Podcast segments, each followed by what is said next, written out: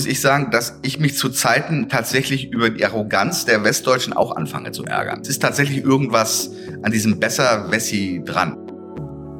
Der Staat sollte auch nicht äh, denken, dass er wüsste, wo die äh, Investitionen jetzt hinzufließen hätten. Also Stichwort Batteriefabriken halte ich für einen völligen Irrweg.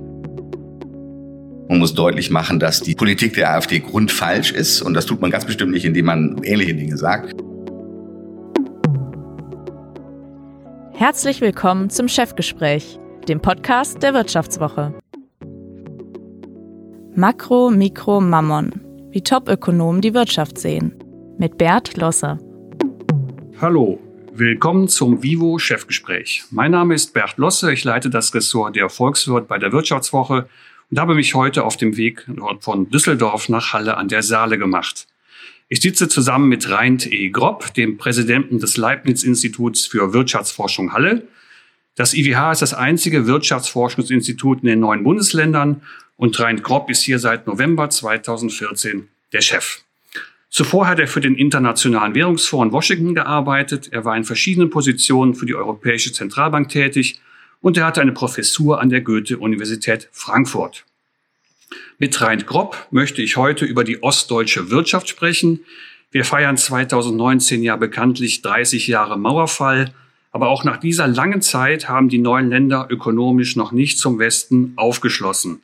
Woran liegt das? Wer ist schuld? Und was muss geschehen, damit die ökonomische Dynamik im Osten wieder steigt? Das ist heute unser Thema. Guten Tag, Herr Gropp. Guten Tag. Herr Gropp, Sie sind ja in Bottrop geboren, also mitten im Ruhrgebiet. Wenn Sie heute durch die neuen Länder fahren und die Probleme des Strukturwandels sehen, fühlen Sie sich dann krisentechnisch so ein bisschen wie zu Hause manchmal? Manchmal, tatsächlich. Äh, nun muss ich dazu sagen, wir sind schon mit einem, als ich ein Jahr alt war, aus Bottrop weggezogen. Insofern sind die Erinnerungen äh, nicht so klar. Aber natürlich, wenn man durchs Ruhrgebiet fährt, ähm, wird man zum Teil an die neuen Bundesländer erinnert. Wobei ich sagen muss, wenn ich jetzt, sagen wir mal, Duisburg mit Halle vergleiche, dann äh, kann man eigentlich nur sagen, dass es in Halle deutlich schöner ist und außerdem auch deutlich besser aussieht. Ich lese Ihnen mal ein bekanntes Zitat vor und würde gerne Ihre Meinung dazu hören.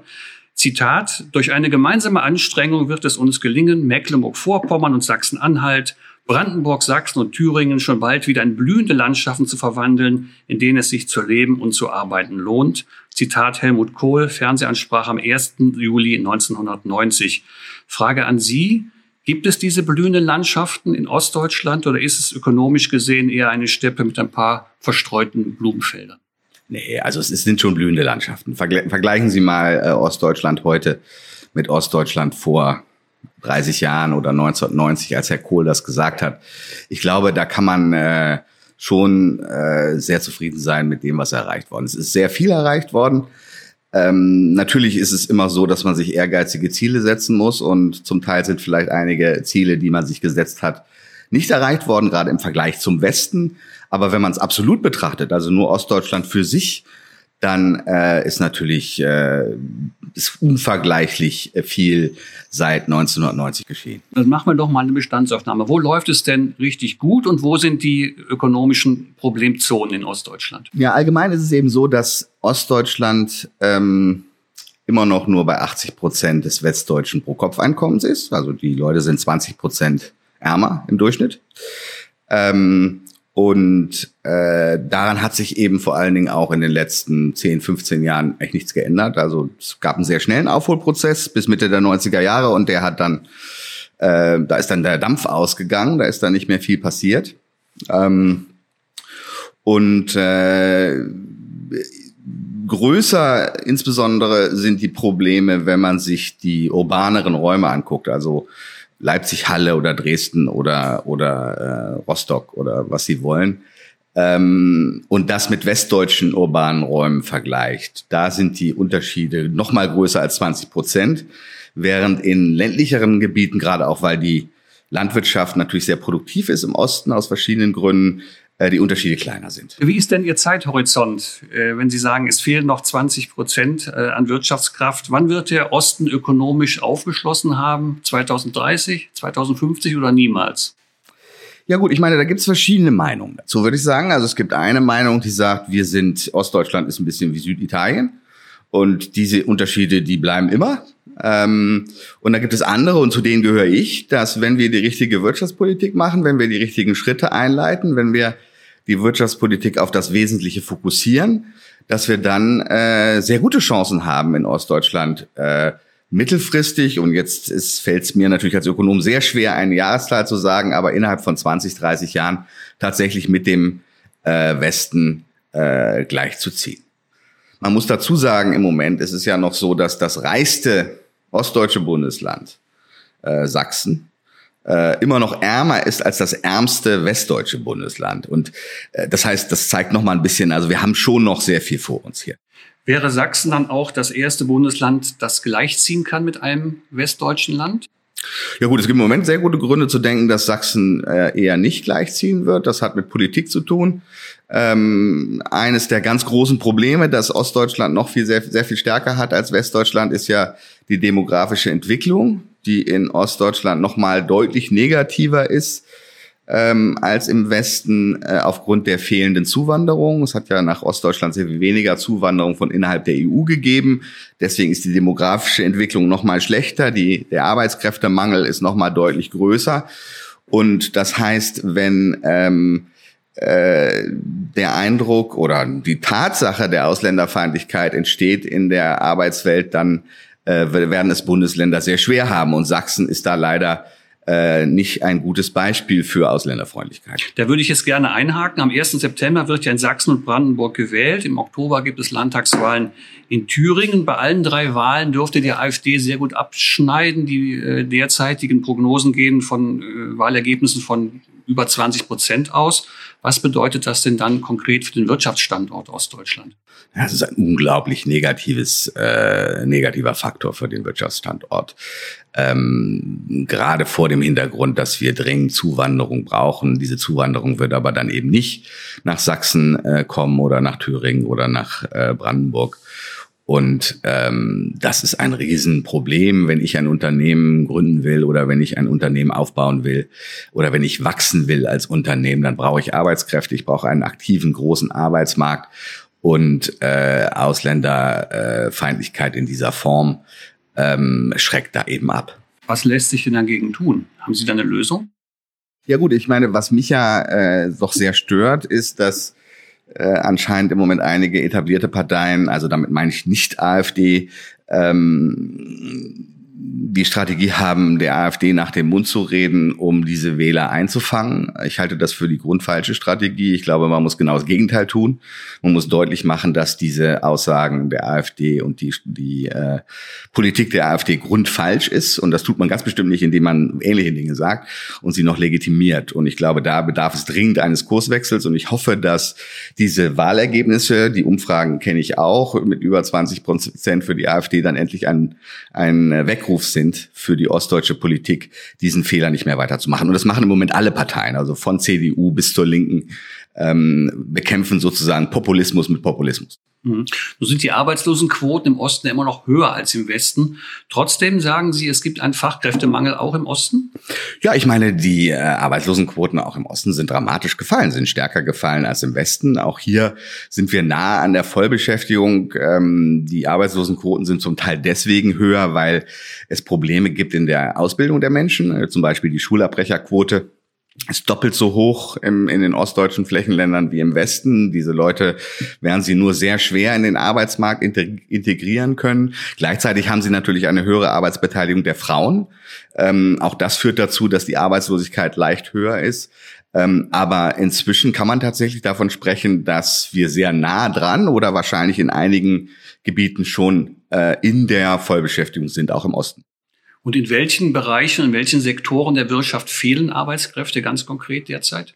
Ja, ich glaube, dass die fehlen in allen Bereichen, aber ich glaube, es, es gibt äh, gerade im Osten besonders große Probleme mit Familienunternehmen. Also den gibt's im Westen auch, aber im Osten fehlt eben die Nachfolge. Es fehlen die jungen Leute, die einen Handwerksbetrieb übernehmen wollen oder können.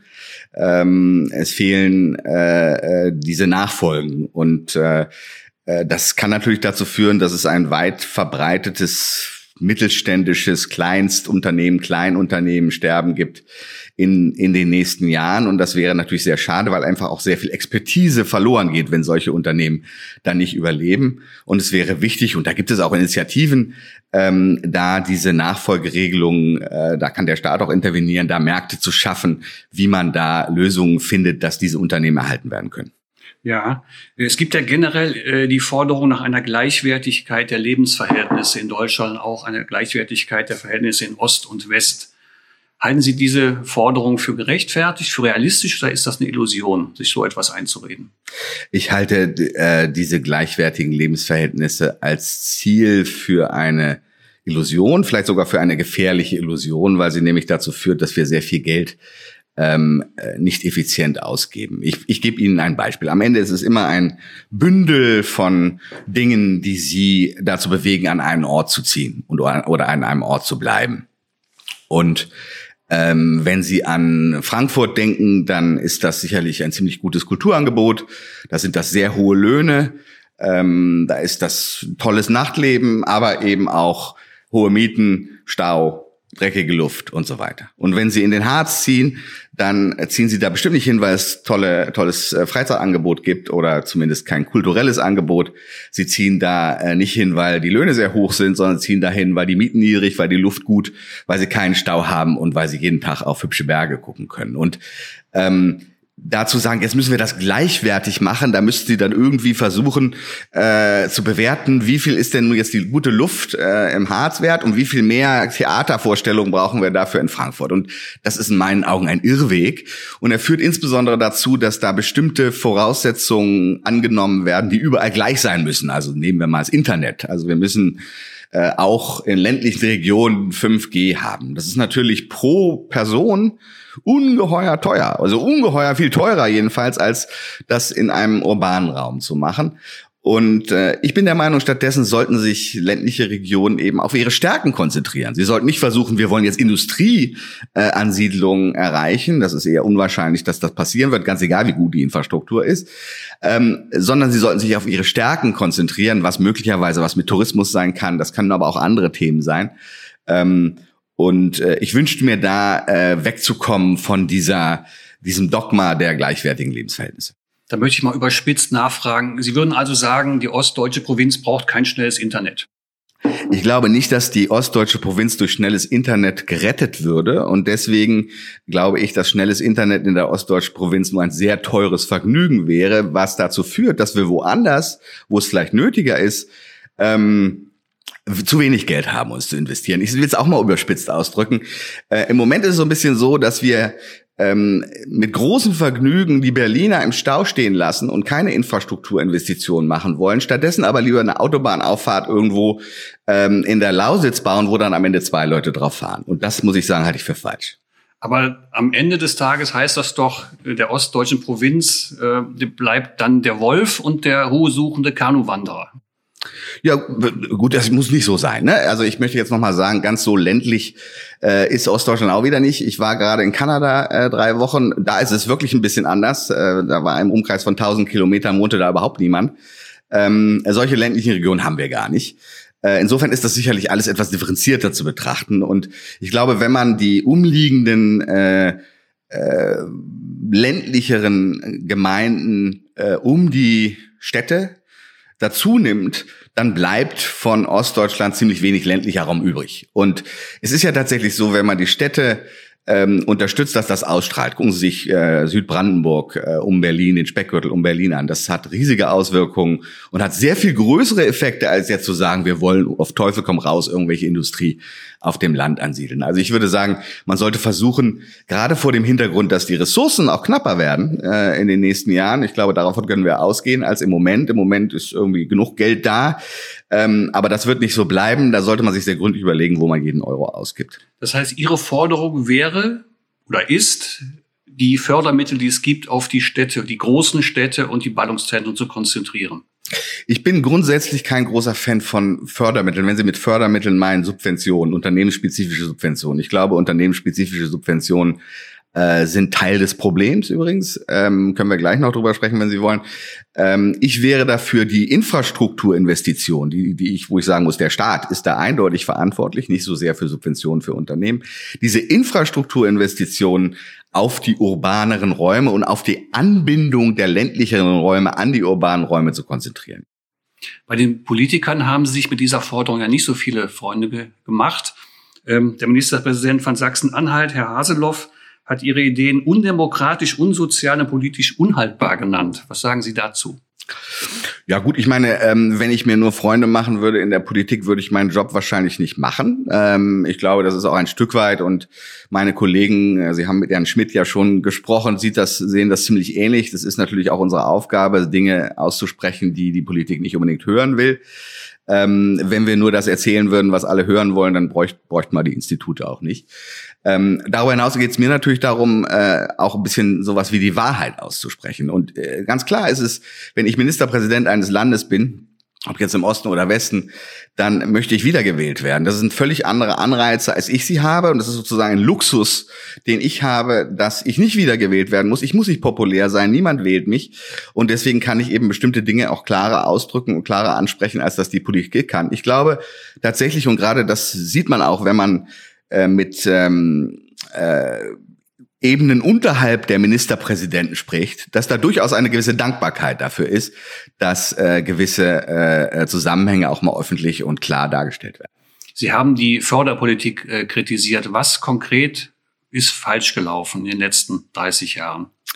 Ich, ich will das nicht so stehen lassen, dass das falsch gelaufen ist. Ich will nur deutlich machen, dass es Nebeneffekte gegeben hat. Also wenn Sie äh, und das haben wir getan sehr lange, äh, Subventionen an Unternehmen zahlt unter der Bedingung, dass sie bestimmte Beschäftigungsziele erreichen. Also dass sie neue Mitarbeiter einstellen oder dass sie zumindest die Mitarbeiter, die sie haben, behalten. Dann äh, ist die Absicht dieser Politik natürlich, die Arbeitslosigkeit niedrig zu halten. Und das konnte man gut nachvollziehen. Also bei einer Arbeitslosigkeit von 20 Prozent ergeben solche Subventionen einen Sinn. Das Problem ist aber natürlich, wenn das dazu führt, was ja die Absicht der Politik ist, dass die Unternehmen mehr Mitarbeiter haben, als sie das eigentlich sonst hätten, wenn sie die Subvention nicht bekommen hätten, sind sie natürlich auch pro Mitarbeiter gerechnet weniger produktiv.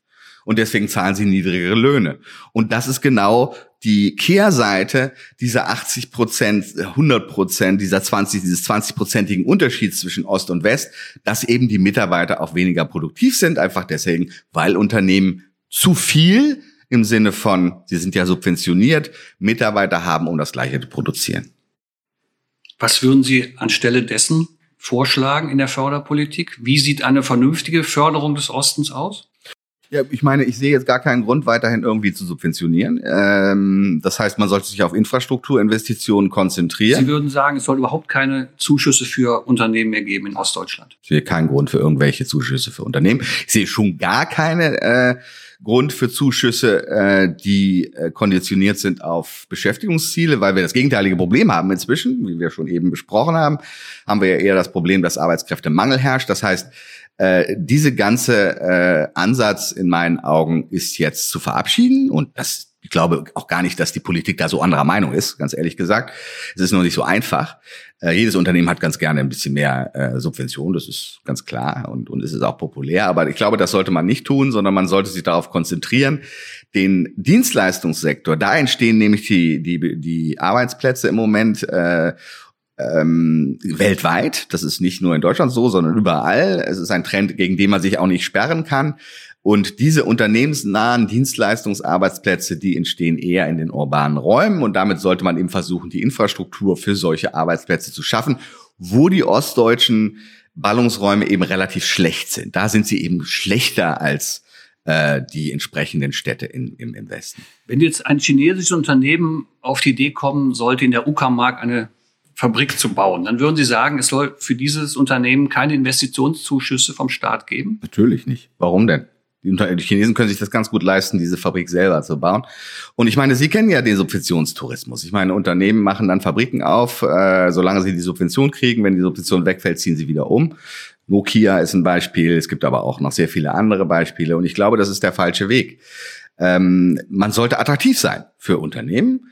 Ähm, Aber der Staat sollte auch nicht äh, denken, dass er wüsste, wo die äh, Investitionen jetzt hinzufließen hätten. Also Stichwort Batteriefabriken halte ich für einen völligen Irrweg. Äh, äh, äh, erinnert mich sehr stark an das sogenannte Solar Valley. Ich weiß nicht, ob Sie das kennen bei Bitterfeld. Da hat man mal Solarzellen produzieren wollen mit riesigen staatlichen Subventionen. Inzwischen ist da gar nichts mehr, sondern die Solarzellen werden alle in China produziert. Es wäre sinnvoll, Batterien zu entwickeln ja, Entwicklungsarbeit. Das ist etwas, wo Deutschland einen sehr großen Beitrag leisten könnte, aber ich glaube nicht, dass der Staat damit Subventionen weiterhilft. Von den 500 größten Unternehmen in Deutschland haben ungefähr 93 Prozent äh, ihren Sitz in Westdeutschland. Und es wird oft die These vertreten, dass die Produktivitätslücke in Ostdeutschland auch darin begründet ist.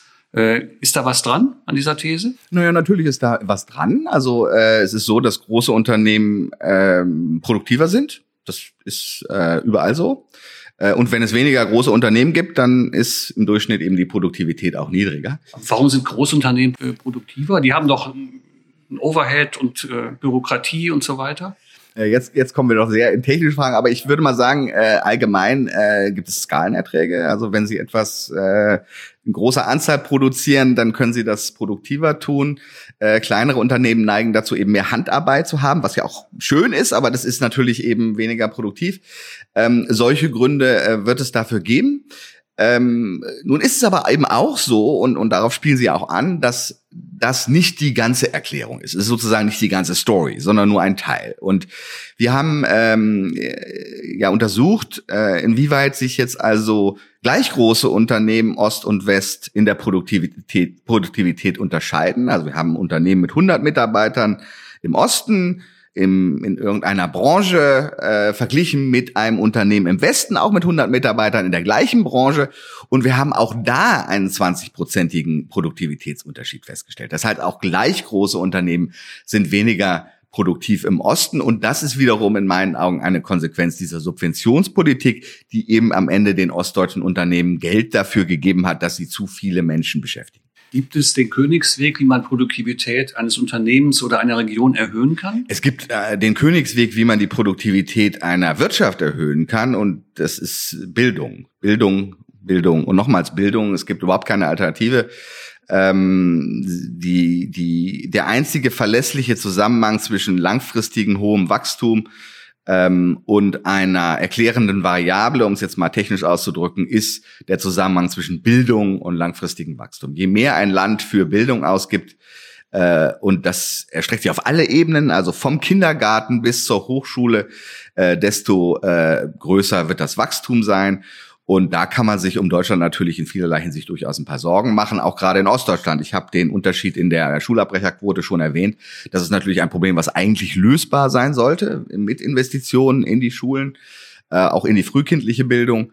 Ähm, aber auch in den Unis äh, hat Deutschland natürlich äh, besteht die Gefahr, dass Deutschland international immer weiter zurückfällt, nicht nur gegenüber den traditionell sehr starken amerikanischen Unis, wo eben die besten Köpfe dann nach Amerika gehen, sondern eben auch im Vergleich im Wettbewerb mit Asien. China investiert massiv in seine äh, Hochschulen, Singapur investiert massiv in seine Hochschulen, Hongkong investiert massiv in seine Hochschulen und das tun die nicht ohne Grund, sondern weil sie eben wissen, dass sich das am Ende langfristig in höheren Wachstumsraten und einem höheren Pro-Kopf-Einkommen niederschlagen wird. Vor 20 Jahren gab es äh, in den neuen Ländern ja bei den Beschäftigten einen höheren Anteil mit Hochschul- und Fachhochschulabschluss als im Bundesdurchschnitt.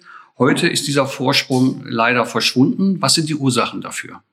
Ja gut, ich meine, äh, Sie wissen ja auch, dass äh, Hochschulen Ländersache sind. Äh, Im Verantwortungsbereich der Länder wird auch äh, zum überwiegenden Teil äh, durch die Bundesländer finanziert.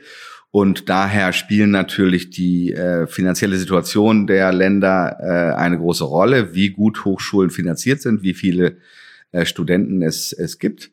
Und äh, da mussten natürlich äh, einige ostdeutsche Flächenländer äh, Sparkurse fahren, was zum Teil eben auch zu Kürzungen im Hochschul, äh, in der Hochschulfinanzierung geführt hat. Ähm, und es ist in meinen Augen doch jetzt sehr stark an der Zeit, diesen Kurs zu ändern ähm, und da wieder mehr zu investieren. Aber die hohe Schulabbrecherquote können Sie so nicht erklären. Was sind denn dafür die Ursachen? Ich, ich kann Ihnen das ehrlich gesagt überhaupt nicht gut erklären. Das scheint mir etwas zu sein, was relativ leicht zu reparieren sein sollte. Ähm, und äh, ich bin der Meinung, dass da aus irgendeinem Grund bis jetzt einfach der Fokus nicht war auf diesem Thema. Äh, ich hoffe, dass auch unter anderem aufgrund der Tatsache, dass wir das immer sehr, sehr stark betonen, ähm, weil wir ja auch glauben, dass das nicht nur jetzt mit der, sagen wir, mit der Hauptschule zu tun hat, also wo die Leute dann eben den Abschluss nicht machen, sondern schon früher, dass man früher ansetzen muss, dass man schon im Kindergarten und in der Grundschule ansetzen muss, um ähm, da entsprechende Voraussetzungen zu schaffen, dass da Abschlüsse auch geschafft werden. Im Übrigen haben wir auch gezeigt, dass ähm, solche Sachen sich auch sozusagen vererben. Also dass es sehr wahrscheinlich ist, wenn meine Eltern die Schule abgebrochen haben, dass ich das selber auch tue. Ähm, insbesondere bei Jungs, bei Mädchen ist weniger und insbesondere bei Deutschen. Also bei Migranten ist es nicht so. Äh, da gibt es eher die Möglichkeit, eben aus einem bestimmten Umfeld auszubrechen und da äh, sich bildungstechnisch deutlich zu verbessern, relativ zu den eigenen Eltern. Aber so gerade bei, bei einem deutschen prekären, nenne ich das jetzt mal, Milieu, ist es anscheinend sehr schwierig, da rauszukommen. Das heißt, es ist so eine Art sich selbst verstärkender Mechanismus. Und da in meinen Augen muss der Staat aktiv werden. Und da lohnt es sich tatsächlich ein bisschen Geld auszugeben. Ähm, äh, mehr als vielleicht in anderen Bereichen. In Nachwendezeiten gab es ja das Klischee vom Besser-Wessi und vom Jammer-Ossi. Also der Westdeutsche, der alles besser weiß und der Ostdeutsche, der äh, nie zufrieden ist mit dem, was er bekommt. Gab es diesen Typus tatsächlich oder gibt es diesen Typus Mensch auch 30 Jahre nach dem Mauerfall? Was sind Ihre Erfahrungen als Wessi in Ostdeutschland? Ja gut, ich meine, Sie wissen ja auch, dass ich durchaus von der Politik öfter mal, ähm, naja, sagen wir mal, es wird erwähnt, dass ich ja ein Wessi bin und nicht hier ähm, aufgewachsen. Äh, ich muss dazu meiner Verteidigung kurz mal sagen, dass mein Vater in Magdeburg geboren ist und ähm, dann in den 50er Jahren mit seinen Eltern über die Grenze ist und äh, übrigens auch kurz nach der Wende hier äh, bei Buna gearbeitet hat, ähm, also entsandt sozusagen von einem westdeutschen Unternehmen. Also meine Verbindungen nach Osten sind sehr stark, aber trotzdem wird mir das sozusagen immer noch vorgeworfen.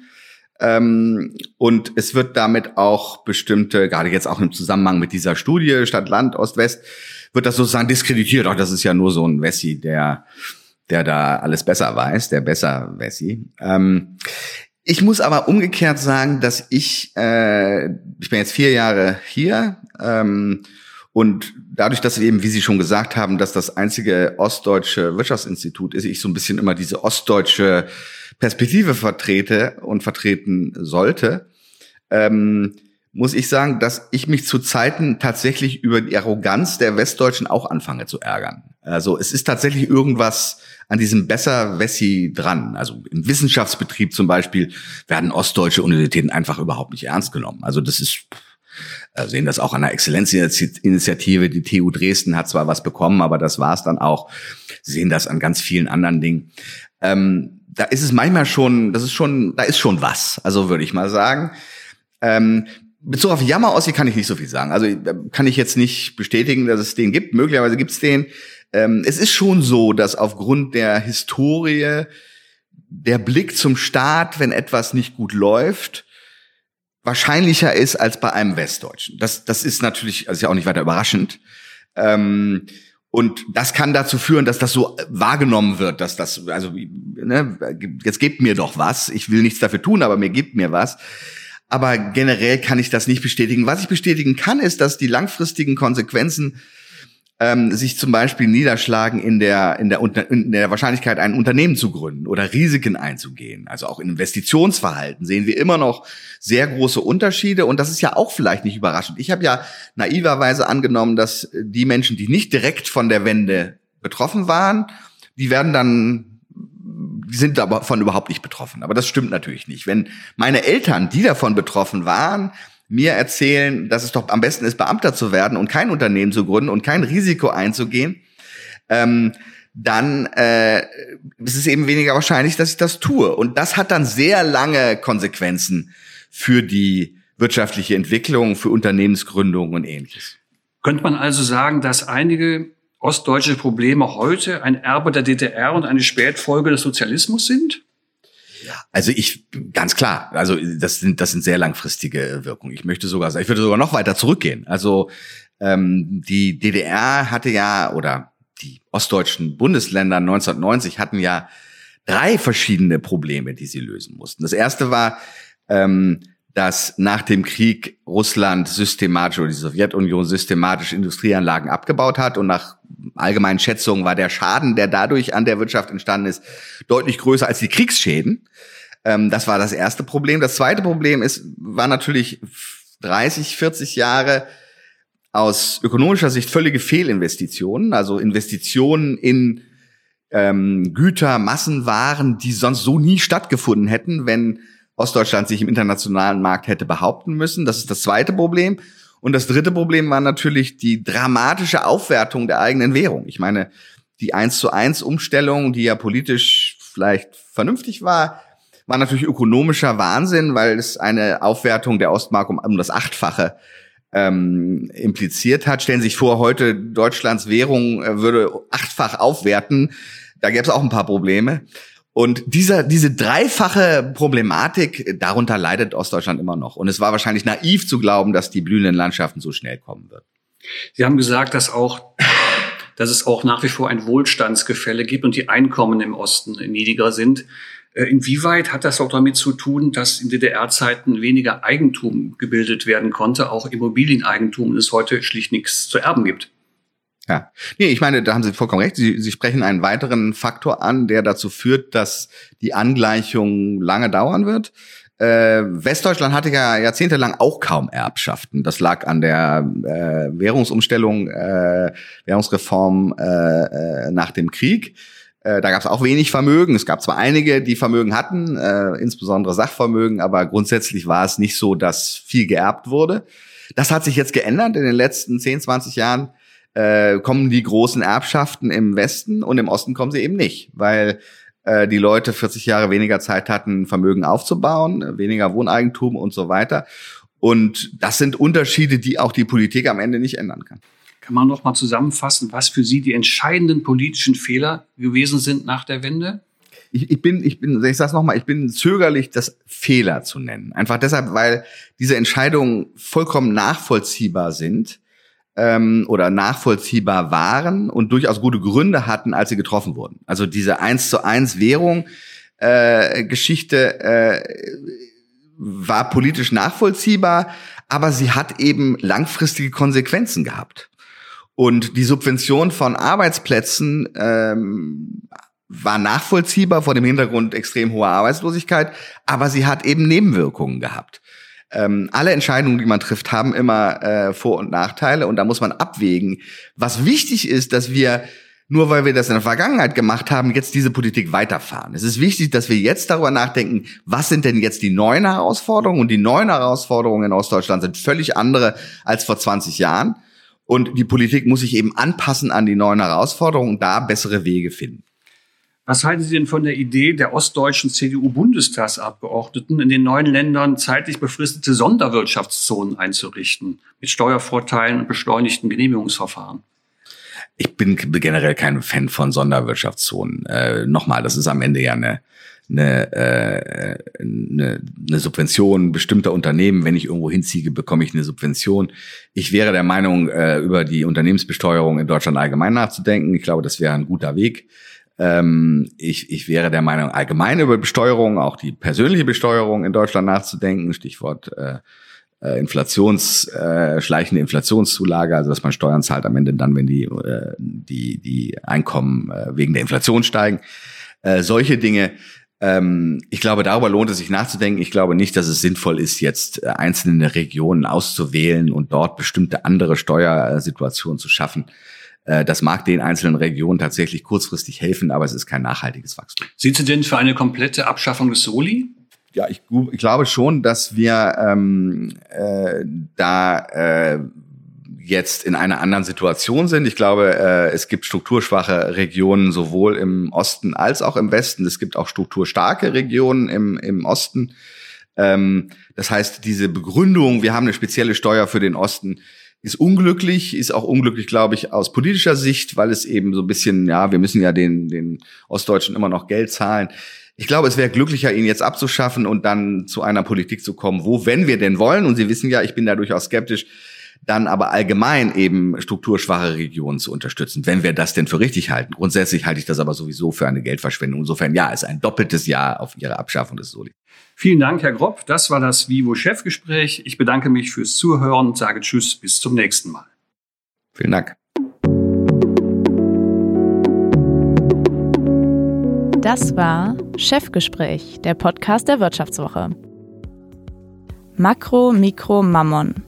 Wie Topökonomen die Wirtschaft sehen. Mit Bert Losse. Unser Podcast wird produziert von Anna Höhnscheid, Ellen Kreuer, Lutz Knappmann und Michael Schumacher. Die nächste Folge erscheint am Freitag um 15 Uhr. Herzlichen Dank fürs Zuhören und bis zur nächsten Woche.